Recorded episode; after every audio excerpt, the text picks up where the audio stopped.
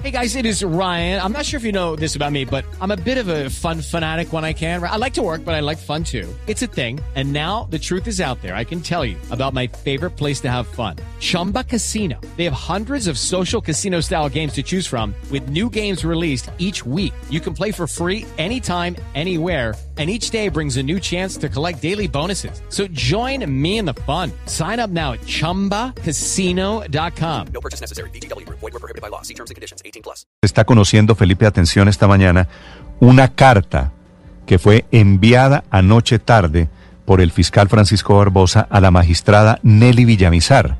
Es la magistrada de la tutela del Tribunal de Cundinamarca. Carta, atención, Felipe. Sí.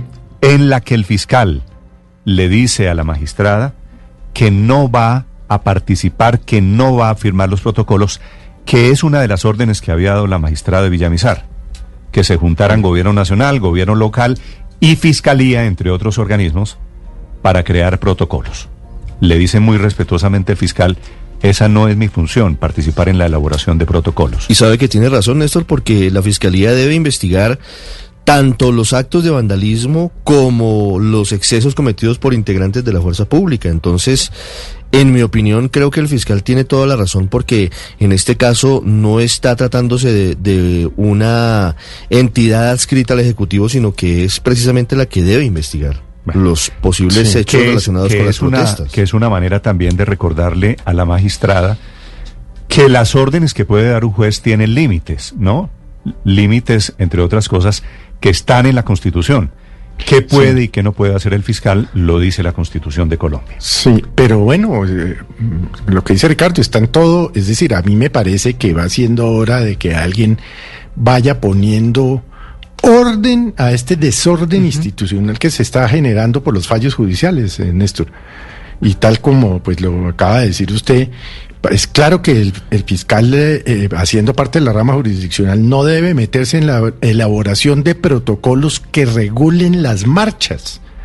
Lo que le corresponde al fiscal general de la Nación es investigar la comisión de delitos y por lo tanto le asiste toda la razón al, al, eh, fiscal general en pero, pero Felipe, tengo, quedo con una duda. Sí. Y es como estamos en el gobierno de los jueces, ¿qué tal que la carta, ya le voy a contar qué dice la carta textualmente. Sí, sí. ¿Qué tal que la carta sea, sea, interpretada como un desacato a una decisión de un juez vía tutela? No, porque está respaldada por, por la función constitucional de la Fiscalía. Yo creo que está, está respaldada y tiene razón la Fiscalía política, en, negarse a participar ahí. No, no, no, es una posición política, además la... Sí. Además, la fiscalía entraría en contradicción porque mm. después tendrá necesariamente que investigar actos, eh, delitos que se puedan cometer en medio de las marchas. Y si, participó en la elaboración de los protocolos, después va a tener que declararse de alguna manera impedida para investigar.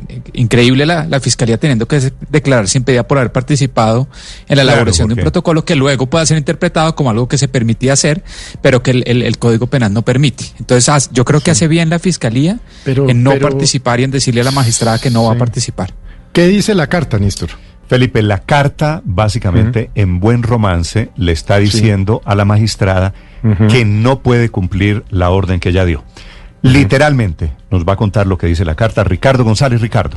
Hola Néstor, buenos días. Pues sí, esta carta de cuatro puntos enviada a la magistrada Nelly Villamizar y firmada por Francisco Barbosa, el fiscal general, y Marta Yamancera, la vicefiscal, quien ha estado justamente en esas mesas de trabajo, pues le dice simplemente a la, a la magistrada que mm, eh, la misión constitucional de la fiscalía que integra la rama del poder público es investigar y dice textualmente, no comprende la competencia para tomar parte en la formulación de protocolos dirigidos a solucionar, y aquí viene la eh, cita que hacen de la, del auto de la magistrada Villamizar, solucionar, comillas, el antagonismo violento entre las fuerzas militares y la eh, población civil, que recuerda usted es uno de los eh, puntos centrales de lo dicho por la magistrada.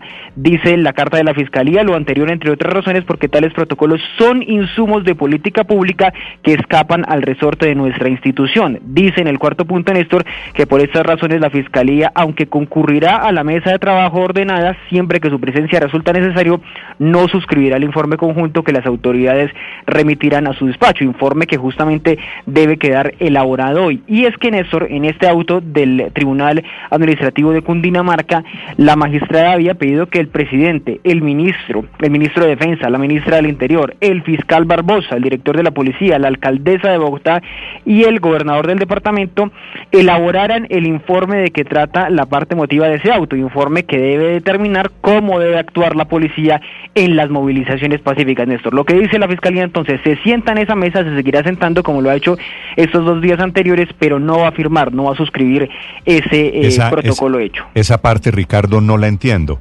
Si el fiscal dice que no puede participar en la elaboración de protocolos porque su función es una diferente y es hacer cumplir la ley y la constitución, ¿para qué manda a la vicefiscal delegada a esas reuniones. Es que, Néstor, quizás el punto que usted dice para que no caiga en el desacato, porque dice estará en la mesa de trabajo y es lo que le ordena la, la, el, el, auto de la magistrada que es conformar la mesa de trabajo a los que a los que deberán concurrir estos que le mencionaba, pero lo que dice esta, esta, esta mañana la fiscalía es acudimos, pero no firmamos ese, protocolo, dejamos claro eso. La Fiscalía se dice, Néstor, sin embargo, a otra respuesta que le da la magistrada, y es que ya está investigando tanto las infiltraciones de grupos armados ilegales como la violencia policial, que es lo que dice la parte emotiva de, de este auto, que hay infiltraciones de parte del ELN, que hay infiltraciones de disidencias de las FARC y de los llamados grupos radicales, como la magistrada misma dice allí en este auto del Tribunal Administrativo de Cundinamarca. ¿Cambia en algo para estos efectos, Felipe, que esta decisión de la juez Villamizar desde el tribunal es una medida cautelar? Mm, no los, no lo sé, Néstor. Si cambian en algo. Claro, porque una, medida cautelar es una medida de protección, no hay una sentencia definitiva, no hay una decisión final sobre la tutela. Pero lo que explica Ricardo eh, González, en mi criterio, es lo correcto. El fiscal se sienta en la, en la mesa de trabajo pero ya leyendo aquí la carta que nos ha enviado usted temprano, Néstor, es claro que palabra, pongámoslo en lenguaje coloquial, Néstor, mm. para, para ponerlo en contexto y con todo el respeto. La manda para la porra. Así se dice textualmente. en el numeral cuarto le fiscal, dice. Su tesis es que el fiscal está mandando para la porra a la magistrada de la tutela, No, no, no, es que la es que la, la frase es contundente. No, yo no me voy a meter en a suscribir protocolos, eso no es función del fiscal general de la Nación. Mi función como fiscalía es investigar la comisión de delitos, no trazar políticas de orden público sobre marchas ni sobre nada de lo demás. Por lo anterior no voy a suscribir eso. Muchas gracias, que esté muy bien. Atentamente, Francisco Barbosa. Mm. Eso palabras coloquiales. Sí, no, no puedo, Felipe, no puedo titular la noticia fiscal manda para la porra a magistrado Villamizar. No veo por qué no. Pero, pero, pero sí es fiscal, le dice a magistrada que no puede cumplir una de las 14 órdenes. Es que la magistrada le da órdenes al gobierno nacional, le da órdenes a la policía, le da órdenes a la procuraduría e intentaba darle órdenes al fiscal Barbosa. Sí, y por supuesto el fiscal concurre a través de sus representantes, yo no sé quién está yendo por la fiscalía a las mesas de trabajo, en el momento de suscribir estos protocolos. La vicefiscal, Felipe, la vicefiscal. Está yendo la vicefiscal, la doctora Mancera. bueno, muy bien. Va a decir, yo no firmo. ¿Por qué? Porque es que nosotros no trazamos políticas de orden público. Nosotros perseguimos delitos. O sea, a mí me parece que por lo menos en medio de todo este caos institucional del que hemos venido hablando, o digamos, desorden o gobierno de los jueces, como usted lo quiera poner. Mm. Eh, que alguien se pare en su sitio a mí me parece lo correcto. Sí. Felipe, además, lo hace decentísimamente porque la carta no es no no es desatinada. Sí, no es desafiante. Eh, Felipe, pero además... No, no, claro, claro que es desafiante. Pero no en el tono. El, el, el fiscal María Consuelo hubiera podido hacer algo diferente a decir algo hacer algo, por ejemplo, hubiera podido impugnar la medida cautelar, que es de la que estamos hablando. Sí, lo que pasa es, que, como el plazo fue perentorio. Sería más provocador la impugnación. Yo pensaría que la impugnación es un derecho que tienen las partes. el plazo vence hoy, Néstor. Eh, si eso fuera así, entonces el presidente, la alcaldesa, etcétera, etcétera, pues hubieran impugnado, pero es que les dio dos días. Y es que nosotros hablamos de este tema hace dos días. Me llama la atención que ah, el auto de la magistrada Villamizar no fue impugnado por nadie, a diferencia a diferencia del fallo de tutela de la Corte Suprema que ya se anunció que solicitará al gobierno revisión ante la Corte Constitucional. Néstor, pero es que yo le, yo estaba revisando aquí las funciones de la Fiscalía General de la Nación y eh, efectivamente no aparece por ningún lado. Esas son funciones del Ejecutivo. Pero además del Sí. tema de funciones, que está muy claro que los funcionarios públicos solos pueden hacer lo que efectivamente la ley les dicta, el sentido común de que la Fiscalía ya está investigando desmanes de la fuerza pública y ya está investigando filtraciones, pues hace que haya un conflicto de interés evidentemente para suscribir el documento del, de- del protocolo. Claramente, eh, no solamente por las funciones, sino porque ya está haciendo una investigación, entonces no puede estar involucrado en determinar el ¿Usted cree, protocolo. María Consuelo, que, que hace bien el fiscal? Yo creo que lo hace bien. Apartándose. Pero sabe que, Néstor, ¿Usted sabe, cree, sabe, Felipe, me- después me- de que la magistrada Mm. reta y desafía la institucionalidad, sabe que le da me- 14 me- esa a los Sí, gobiernos. sí, ¿Usted cree que sí. la magistrada ante esta carta del fiscal va a decir, ah, bueno, me equivoqué, señor fiscal, listo, proceda? Sí, pero, no, pero sabe que, que coincide hoy, curiosamente, con, eh, con la columna del ex fiscal general de la Nación, el doctor Alfonso Gómez, que habla de la protesta y la tutela. Y dice, es que las tutelas deben ser excepcionales. Es que eh, eh, aquí se volvieron, fue la norma general, es decir, a través de tutela se cogobierna. A través de tutela se le da órdenes al presidente, a los ministros, al fiscal, al defensor del pueblo, al, eh, al procurador, etcétera, etcétera. Fíjese que no es... ¿Y quién lo está diciendo? Quien fue también en su momento fiscal general de la Nación. Felipe fue y, y es una coincidencia que ve que vi hoy a la madrugada. Y una autoridad. en Y una autoridad. Entonces, hoy, hoy el, el doctor Gómez respetuosamente le jala las orejas a los jueces y les dice, ojo, es que esta era una figura excepcional y se volvió, fue la regla general y por eso, eh, eh, independientemente de todo, eh, hay, que, hay que volver a, a repensar la tutela como un mecanismo excepcional. Néstor, es que aquí ahora todo es por tutela, ¿no? Y por eso... Lo eh, grave, Felipe, no es que todo sea por tutela, es que hasta vía tutela se está gobernando, que es lo claro, que, lo que al final pero es que vía tutela usted le está ordenando al fiscal general de la Nación, en este caso de- del que estamos hablando, el doctor Francisco Barbosa, que vaya y suscriba un protocolo de cómo manejar el orden público. ¿De dónde aquí esa es función del fiscal general de la Nación?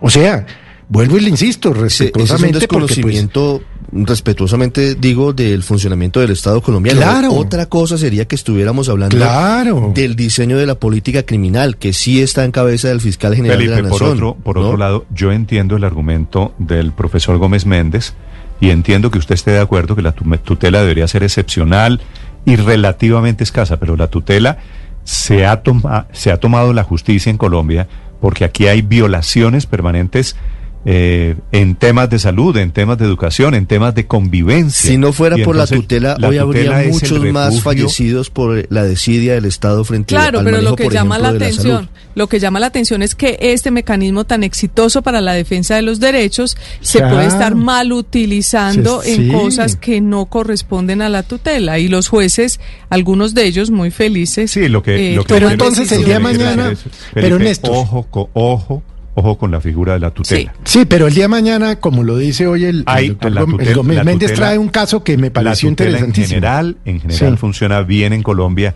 y es el refugio, es esa salvavidas para proteger los derechos de muchos Es colombianos. uno de los grandes Sí, logros pero- de la Constitución del Sí, 91, entre otros. pero mire que, cla- no, sin lugar a dudas, es, así lo defiende el doctor Gómez, pero el doctor Gómez dice, dice, bueno, ¿y qué pasa, por ejemplo, al paso que vamos, dice de manera hipotética, si un juez decide decirle a un alcalde que X o Y carretera o desembolso no se puede hacer por X o Y razón?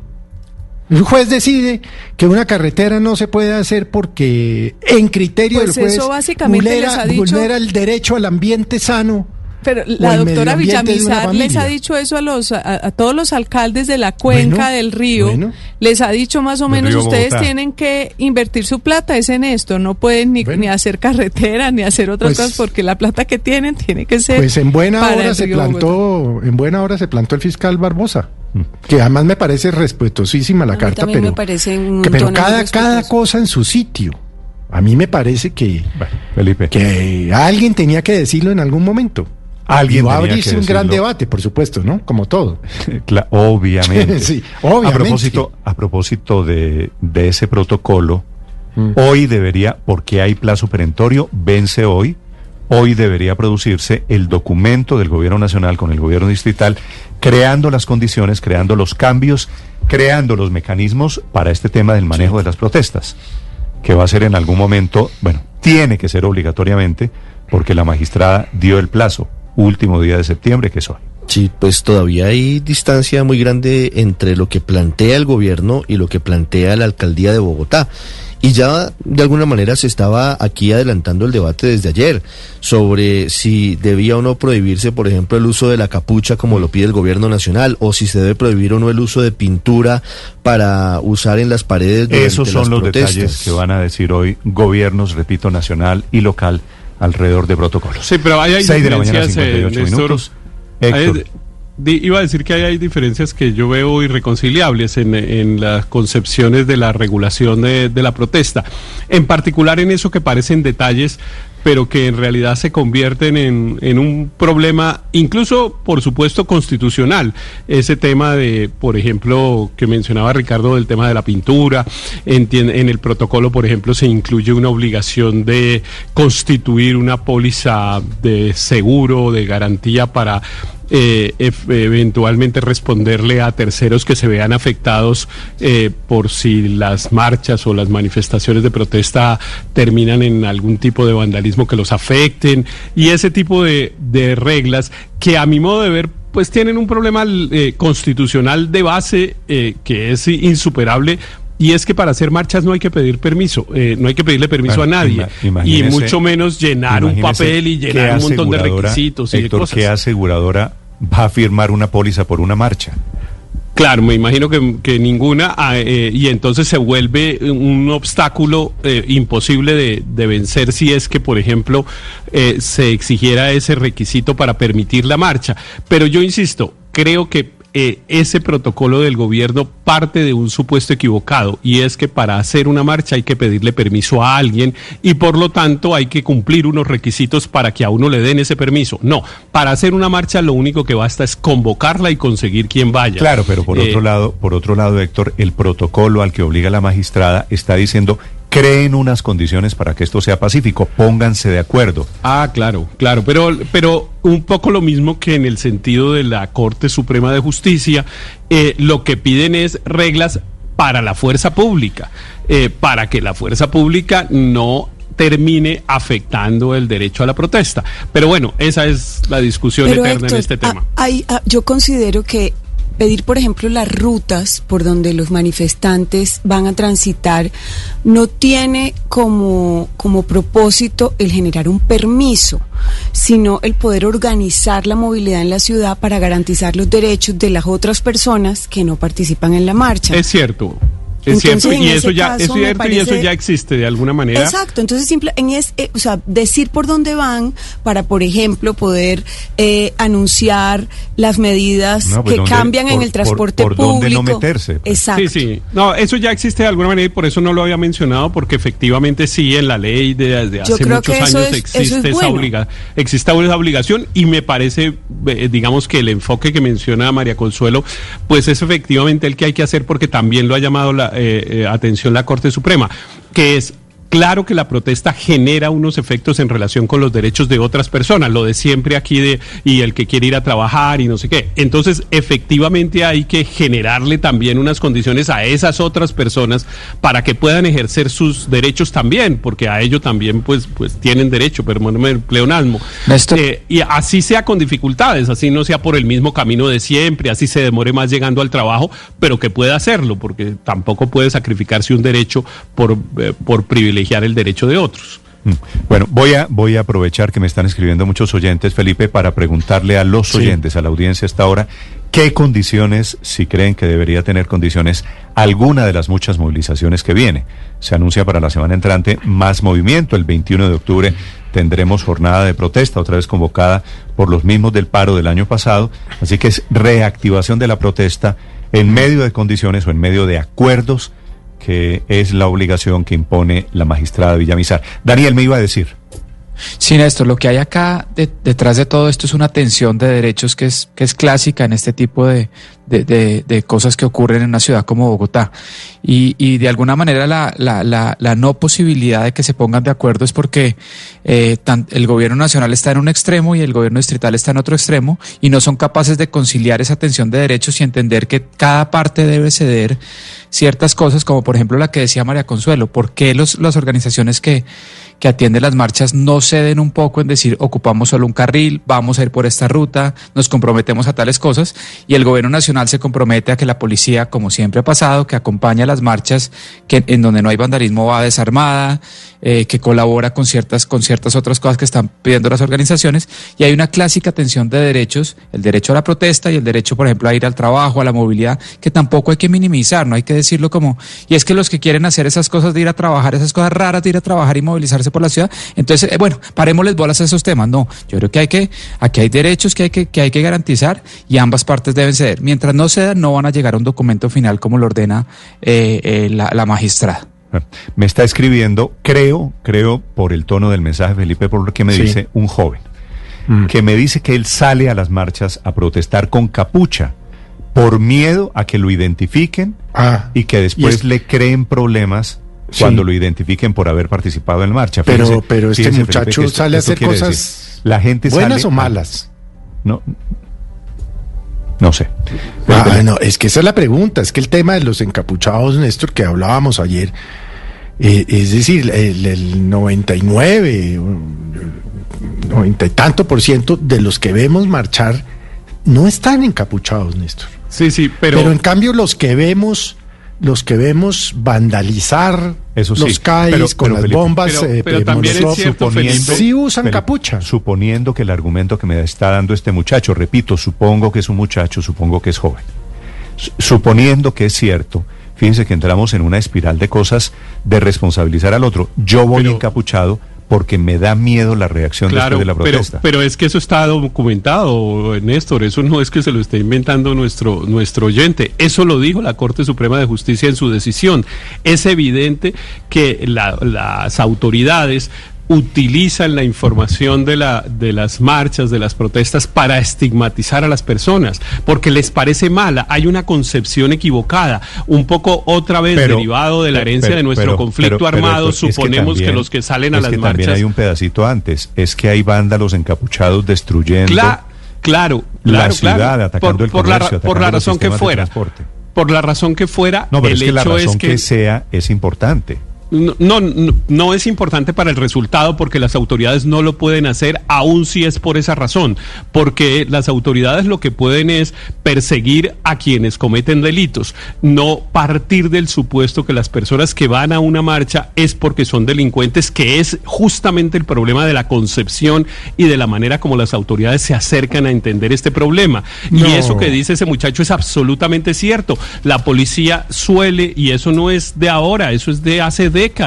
Lo hacían incluso ¿La mucho más, lo, hacían, ¿Cómo- cómo es la lo hacían incluso mucho más antes que ahora. La policía antes sacaba fotos, todavía también las saca, por supuesto, pero ahora hace mucho más videos. Pero antes la policía, Pues, cuando la, cuando los muchachos de la Universidad cámaras, Nacional, Héctor, para identificar cuando- cuáles cuando lo- son los delincuentes y cuáles son los delitos. no, no, no, no, no, Néstor, es que cuando no? los muchachos salían, perdóneme, eh, eh, le, le termino el, el relato, cuando la gente salía, los estudiantes, hace décadas salían de la Universidad Nacional, se infiltraban en las marchas policías con cámaras y casi siempre terminaban que la- los estudiantes los golpeaban y les quitaban la cámara y tal. ¿Por qué? Porque después iban y perfilaban a esos muchachos porque... la- las autoridades suponían y siguen suponiendo porque esa herencia desgraciada Pero del si no los conflicto armado ¿por qué no las hemos máscara? quitado es porque son guerrilleros. ¿Qué? Ese es el problema. Y eso fue lo que dijo la Pero- Corte Suprema de Justicia, precisamente es- que no había que hacer. Eso es legislación Eso es- para, es- para Dinamarca, ¿no? Eh, es decir, es como Estamos en la Colombia y Corte Suprema de Justicia avalando que entonces la policía es una policía de desaparecedores y demás.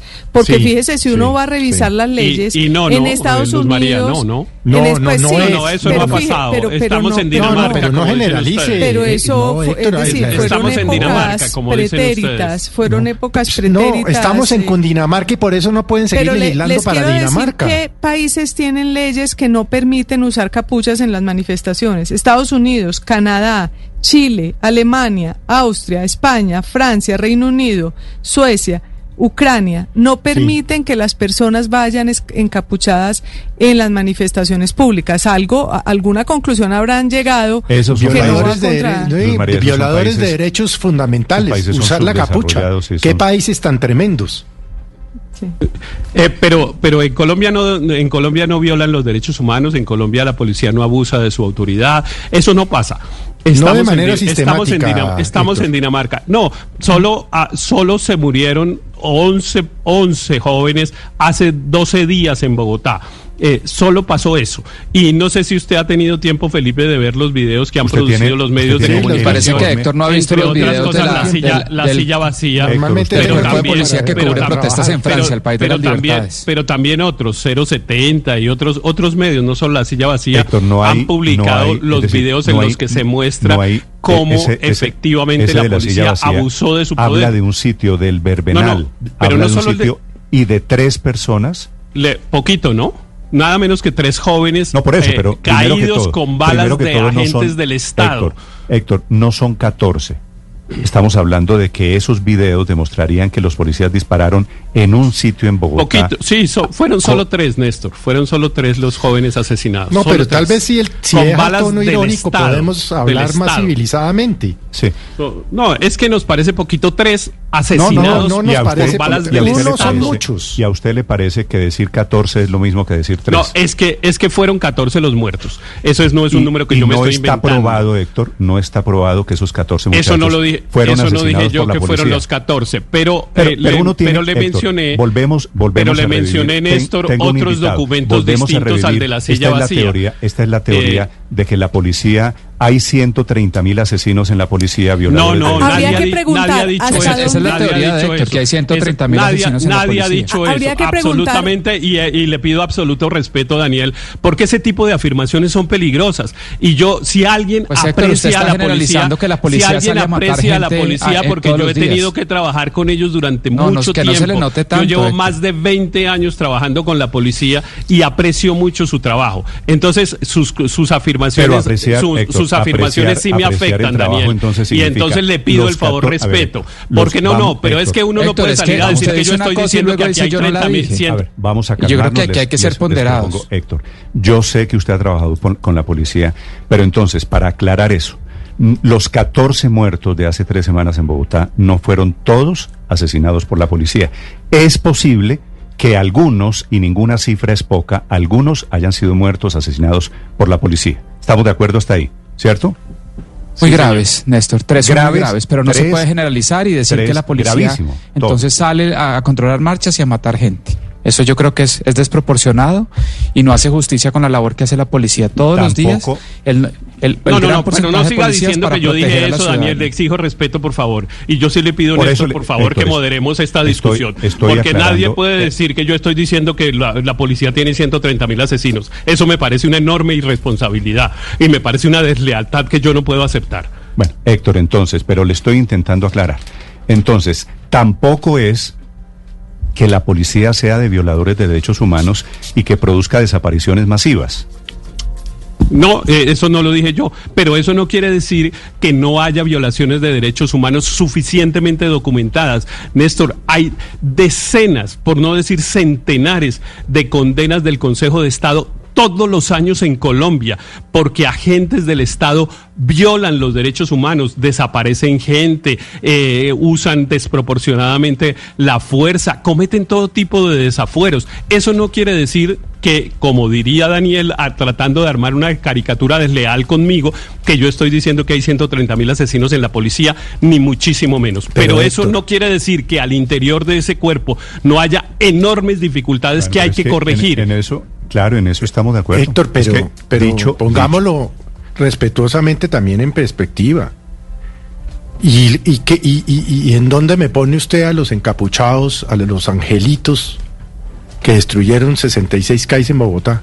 Es que ese es el fondo de la discusión, Néstor. Es un tema Es de decir, identidad para de que la lo pongamos, es participación decir, de la es que hay un ciudadana. ah, sí, Si hay- hay un- identificamos a la policía, porque es que hemos podido identificar quién disparó contra Dylan, quién eh, hizo un abuso, los podemos identificar, ¿por qué no podemos identificar también al otro lado, a los que se vandalizan o que lastimosamente usan y se filtran en el vandalismo y que paguen también por lo que hacen? Esto es que destruyen, destruyeron 33 buses de Transmilenio, los quemaron. En la Pero adicionalmente, y en esa misma línea, el secretario de gobierno ayer decía que hay que construir confianza. ¿Cómo se construye confianza entre la policía y los manifestantes si unos son identificables y los otros no?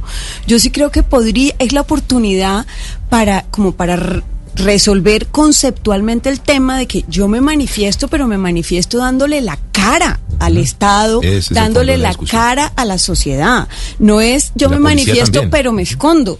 Y la Porque policía es que también eso es contradictorio. Ya, ya de por Sí, sí el tapabocas, ya de por sí el tapabocas Yo- impide la identificación Yo- plena. yo ayer si dije a eso que usted yo- le mete capucha.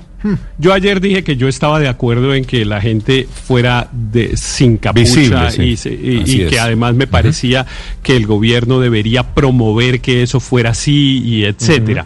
Y también dije que me parecía que no era conveniente establecerlo como una norma porque no me parecía no me parecía cumplible. Pero esta discusión que desafortunadamente se salió de tono no come- comenzó fue porque un oyente dijo una cosa que es absolutamente cierta y es que en Colombia las autoridades históricamente han estigmatizado a los jóvenes que van a las marchas y que entonces su identidad es utilizada para acosarlos. Eso no lo digo yo, eso lo dice la Corte Suprema de Justicia en un pronunciamiento pero- reciente. Pero la Corte, Héctor, habla de estigmatización, no de persecución de la policía buscando encapuchados.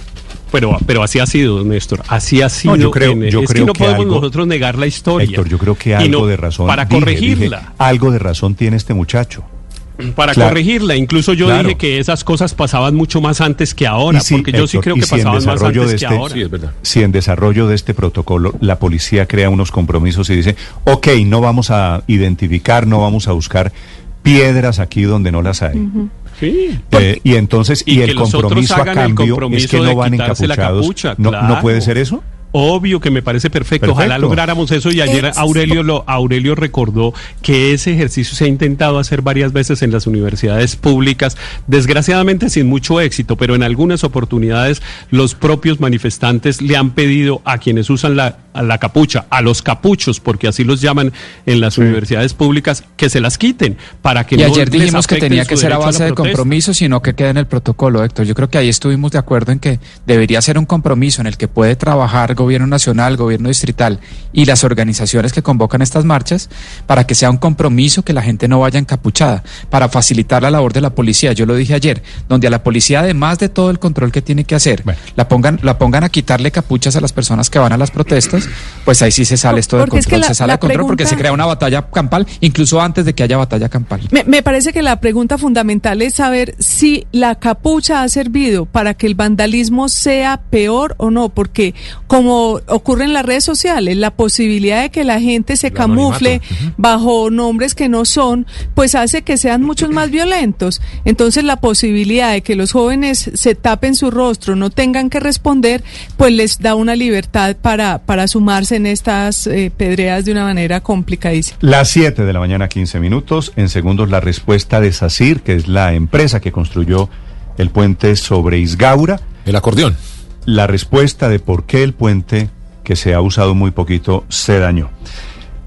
El protocolo, tal y como está concebido en este momento, Felipe, mantiene tres cosas. El tema de seguros, seguros de quienes organizan las marchas.